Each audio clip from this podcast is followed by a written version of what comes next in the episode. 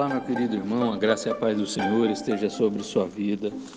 E a nossa devocional se encontra em Êxodo capítulo 20, versículos de 18 a 21, que nos diz assim: Todo o povo presenciou os trovões, os relâmpagos e o clangor da trombeta e o monte fumegante, e o povo observando se estremeceu e ficou de longe. Disseram a Moisés: Fala-nos tu e te ouviremos. Porém, não fale Deus conosco para que não morramos. Respondeu Moisés ao povo: Não temais.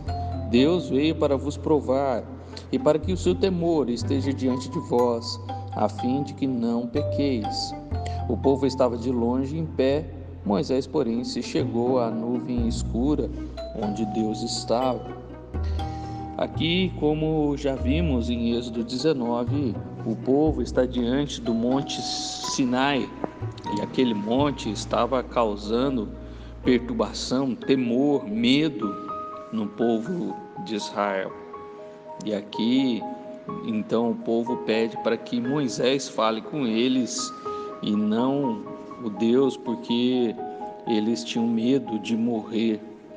Moisés, porém, disse no versículo 20 para eles não temerem, porque Deus veio para provar e para que o seu temor esteja diante de vós, a fim de que não pequeis. Este verso 20 nos traz aqui uma reflexão muito importante para as nossas vidas ao buscar a presença de Deus que o capítulo 19 nos trouxe. Diante daquela expressão aonde Deus então está dando os dez mandamentos e o povo está vendo a presença de Deus no Monte Sinai, o povo deveria entender que realmente deveria haver temor respeito ah, pela presença de Deus, mas um temor que, que trouxesse a eles o propósito daquele temor é que eles não pequem. Temor, como em outros textos vai dizer, o, o temor é o princípio da sabedoria. Eles estavam aprendendo ali naquele momento como deveriam se portar diante de Deus e diante da aliança já feita com o Senhor. Porém, agora esta aliança é uma aliança de lei, é uma aliança das leis de Moisés, dos dez mandamentos, uma aliança onde Deus abençoa quando eles obedecem.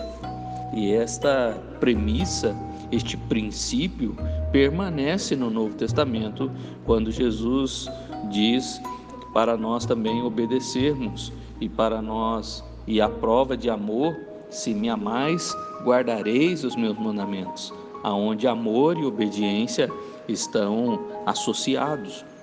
Nós vemos aqui o povo então que estava de pé, é, longe, e Moisés, porém, se chegou na nuvem. Quando nós lemos o livro de Hebreus, no capítulo 12, diz ali, a partir do versículo 18, o seguinte: Ora, não tendes chegado ao fogo palpável e ardente, e à escuridão, e às trevas, e à tempestade, e ao clangor de trombeta, e ao som de palavras tais, que quantos o ouviram suplicaram que não lhes falasse mais, pois já não suportavam o que lhes era ordenado. Até um animal, se tocar o monte, será apedrejado uh, Hebreus está nos falando aqui exatamente deste momento de Êxodo, capítulo 20, de 18 a 21.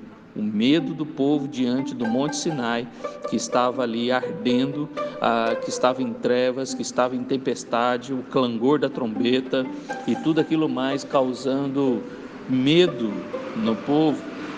Versículo 21 de Hebreus, capítulo 12, diz: Na verdade, de tal modo era horrível o espetáculo que Moisés diz: Sinto-me aterrado e tremo. Até o próprio Moisés também teve medo naquele momento, em que estavam diante do Monte Sinai, naquela, ah, naquela visão diante deles, né, do monte fumegando da, dos relâmpagos, do clangor de trombeta e tudo mais que estava acontecendo ali ah, diante dos seus olhos. O povo estava temeroso, tremo, até o próprio Moisés dizendo aterrado e tremo. Mas o versículo de Hebreus, continuando, versículo 22 diz: Mas tendes chegado ao monte Sião e à cidade do Deus vivo, a Jerusalém celestial, e a incontáveis hostes de anjos, e a universal assembleia, e igreja dos primogênitos arrolados no céu, e a Deus, o juiz de todos, e aos espíritos dos justos aperfeiçoados, e a Jesus, o mediador da nova aliança e ao sangue da aspersão, que fala coisas superiores ao que fala o próprio Abel. Hoje nós temos a oportunidade de estar na presença de Deus através de Jesus, na igreja, na Assembleia Universal. Ah, e ali, então, não mais no Monte Sinai, mas no Monte Sião, aonde agora recebemos também a instrução da nova aliança em Cristo Jesus, o mediador da nova aliança e o sangue da aspersão que não é mais de animais, mas através do sangue de Cristo. Mas a mesma questão permanece. Versículo 25 de Hebreus 12 diz: Tende cuidado não recuseis ao que fala, pois se não escaparam aqueles que recusaram ouvir, e não é isso que nós estamos vendo aqui em Êxodo 20, eles se recusaram a ouvir Deus, dizendo para Moisés: Fala-nos tu e te ouviremos, porém não fale Deus conosco. E Hebreus está dizendo para não recusar ao que fala, pois se escaparam aqueles que recusaram ouvir quem divinamente os advertia sobre a terra, muito menos nós, os que nos desviamos eh, daquele que dos céus nos adverte, aquele cuja voz abalou então a terra. Agora, porém, ele promete, dizendo: Ainda uma vez por todas farei abalar não só a terra, mas também os céus. Ora, esta palavra, ainda uma vez por todas, significa a remoção das coisas abaladas, como tinham sido feitas, para que as coisas que não são abaladas permaneçam. Por isso, recebendo nós um reino inabalável, retenhamos a graça pela qual sirvamos a Deus de modo agradável, com reverência e santo temor, porque o nosso Deus é fogo consumidor. Deus está nos levando e ele fala agora pelo seu filho, como Hebreus capítulo 1 nos diz. Hebreus 12 está dizendo que Deus continua trazendo o seu temor e nós deveremos fazer viver servindo a Deus de modo agradável com reverência e santo temor.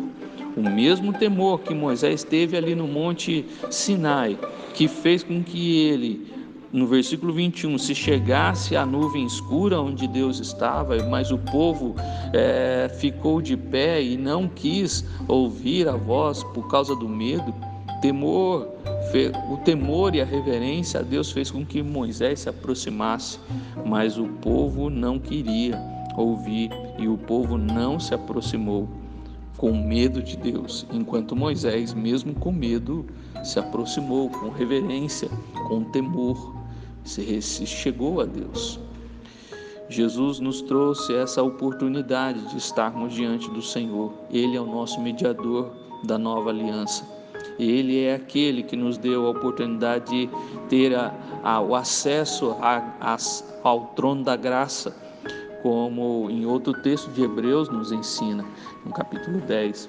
Por isso, como você tem se portado diante da presença do Senhor?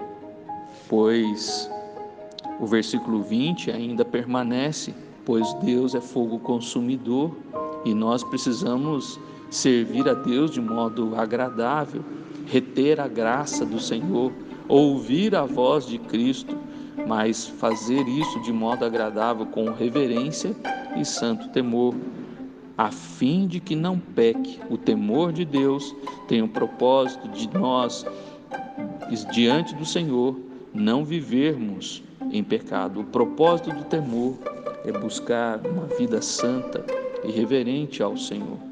Como você tem se colocado diante de Deus? Porque, ainda que o culto seja uma vez por semana, Deus está observando a nossa vida todos os dias. Deus está vendo tudo que nós fazemos, tudo que nós falamos, tudo que nós pensamos. E quando você cai em pecado, você reconhece os seus erros e tem temor. A prova de que você teme a Deus é quando você se arrepende dos seus pecados. E que assim o temor do Senhor traga esta compreensão. Que Deus te abençoe.